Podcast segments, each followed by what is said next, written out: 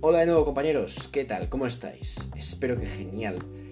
Hoy vamos a hablar sobre, sobre tres de los autores del grupo del 98, concretamente de Pío Baroja, Miguel de Unamuno y Azorín. Empecemos por, por Pío Baroja. Es considerado el gran novelista de la generación y para hacernos una idea de su trabajo, compuso más de 60 novelas. En sus obras pone una visión pesimista del ser humano y del mundo, por lo que predomina la acción e intervienen numerosos personajes, los cuales, por lo general, son seres inadaptados y abocados al fracaso, aunque hay excepciones, como el aventurero Martín Zalacaín de Zalacaín el Aventurero. Así pues, la mayoría de, los personajes reflejan su visión negativa del mundo y de la sociedad y del ser humano.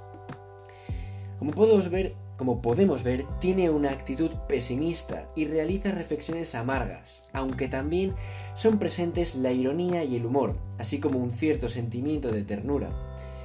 Para acabar, su prosa sobria y sencilla se puede ver plasmada en Memorias de un hombre de acción, una historia novelada de 22 volúmenes.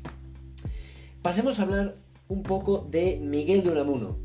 Miguel de Unamuno es considerado el pensador del grupo la preocupación por el futuro de España y los temas existenciales como la inmortalidad, Dios o la razón contra la fe son constantes en sus obras.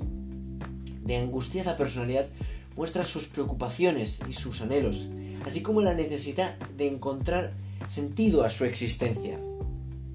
El eje central de sus novelas será, por lo tanto, la complejidad psicológica de los personajes.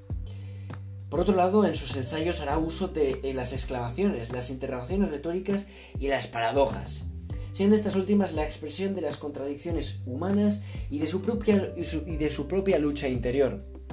Como podemos observar, Miguel de Unamuno era un personaje bastante complicado y complejo. Respecto a sus novelas, cabe destacar Amor y Pedagogía, la primera novela renovadora de esta generación, Niebla, una novela existencial muy importante, la tía Tula, una obra que tiene como tema principal la maternidad espiritual, y San Manuel Bueno, una obra en la que está presente constantemente el conflicto entre la fe y la razón.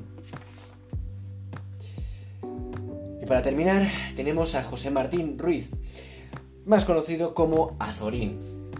Este autor se caracteriza por crear una novela que se acerca mucho al ensayo. Sus obras carecen de argumento, y son sucesiones de, descripciones, diálogos y reflexiones. Dicho esto, el tema principal de su obra es el paso del tiempo, y el uso de frases cortas y de un vocabulario cuidadoso, rico y preciso caracterizan su sintaxis. Para terminar, algunas obras a tener en cuenta son La voluntad, La ruta de Don Quijote y Castilla. Y con esto cerramos esta miniserie de literatura. Espero que os haya gustado. Tened un maravilloso día, tarde, noche, lo que preceda. Un saludo y hasta pronto.